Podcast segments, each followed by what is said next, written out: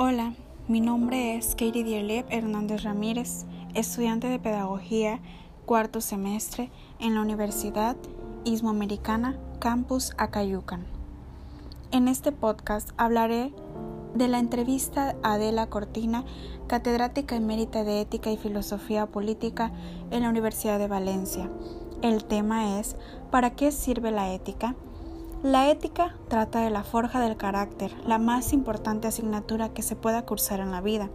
El forjar un carácter excelente es una tarea muy importante porque todos los seres humanos queremos ser felices y la felicidad es algo que uno consigue trabajando muy seriamente porque es cuestión de esfuerzo. ¿Qué sería lo que nosotros podemos hacer mejor para poder trabajar en la ética? Nuestra sociedad tiene que estar convencida de qué es lo que quiere, qué valores pone en primer lugar. Eso es lo más importante. El más importante ejemplo es el que pueden dar los padres y los maestros. ¿Cuáles crees que son los valores más urgentes y más necesarios en el ámbito educativo? Una cosa que hay que tomar muy en serio es que no existe la escuela neutra. Los valores siempre existen en todas las escuelas, en todas las sociedades, porque no se puede vivir sin valores. Los valores son lo que nos ayudan a condicionar nuestra vida. Hace falta una asignatura de ética que efectivamente de la misma manera que le damos a los alumnos hablar sobre los valores que nos parecen más valiosos y ofrecerles abiertamente. ¿Qué valores son los más importantes? La libertad, la igualdad, la solidaridad y el respeto mutuo. Una sociedad que sea verdaderamente libre es una sociedad que se toma en serio que la libertad no es nada más la independencia con respecto a los demás. La solidaridad es indispensable para que la sociedad vaya adelante. La escuela es una micro sociedad donde se puede ensayar cada uno de esos valores. Cuando alguien argumenta que un valor vale, tiene que estar dispuesto a defenderlo con argumentos porque si no, después las personas no sabemos qué responder ante nada. Decimos que algo es bueno o malo intuitivamente y emocionalmente, pero no tenemos argumentos. Hay algo que educar las emociones, pero hay que hacerlo con argumentos y para eso hace falta, tanto en la familia como en la escuela, tener un tiempo en el que se hable de todos estos valores y temas dando argumentos. El progreso humano tiene siempre dos lados, el progreso tecnocientífico y el progreso ético. Los dos tienen que ir de la mano. Las tecnologías bien empleadas son extraordinarias, mal empleadas son un desastre, pero ahí es en donde tenemos que ir, a los fines del ser humano, a las normas, a los argumentos de las normas. Vivir en sociedades pluralistas es una suerte, aunque no es fácil. Las personas tenemos tendencia a encontrarnos a gusto con las personas que piensan igual a nosotros en todos los aspectos. ¿Qué aportes daría la filosofía, la ética a la hora de trabajar con esas actitudes?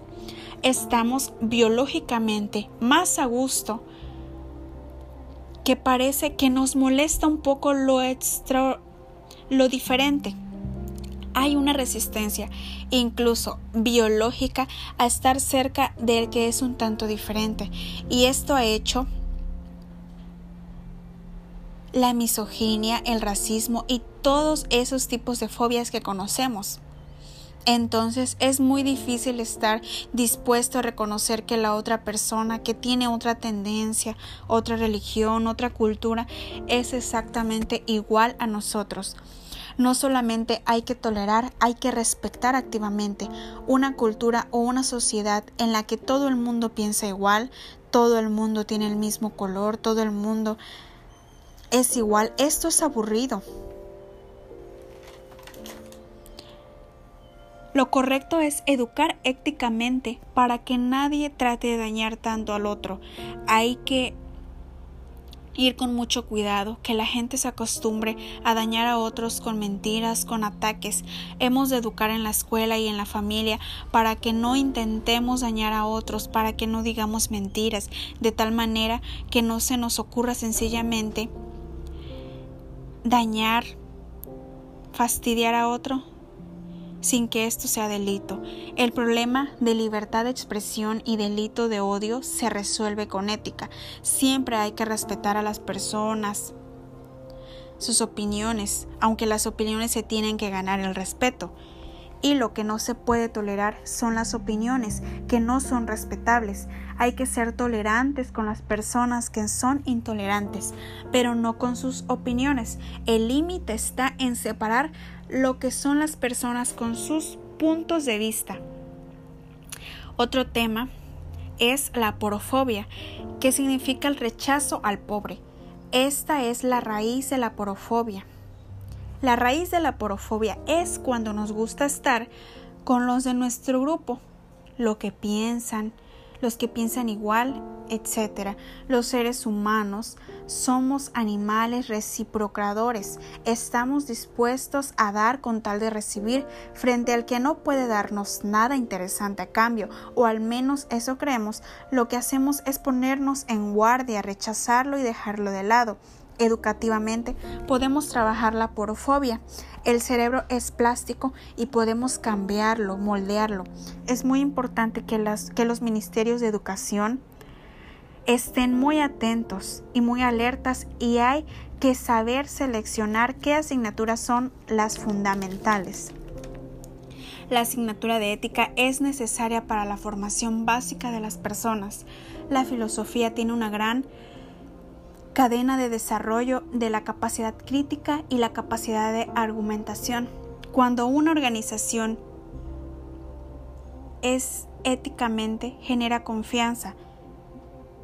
Sin confianza las cosas no funcionan. En la escuela hay que cooperar a los niños para que sepan cooperar con otros. Hay que educar en la compasión, y que mientras no lo hagamos no vamos a tener sociedades verdaderamente democráticas y pluralistas. Y hay que educar también para que la compasión pase a la vida política y a la vida pública.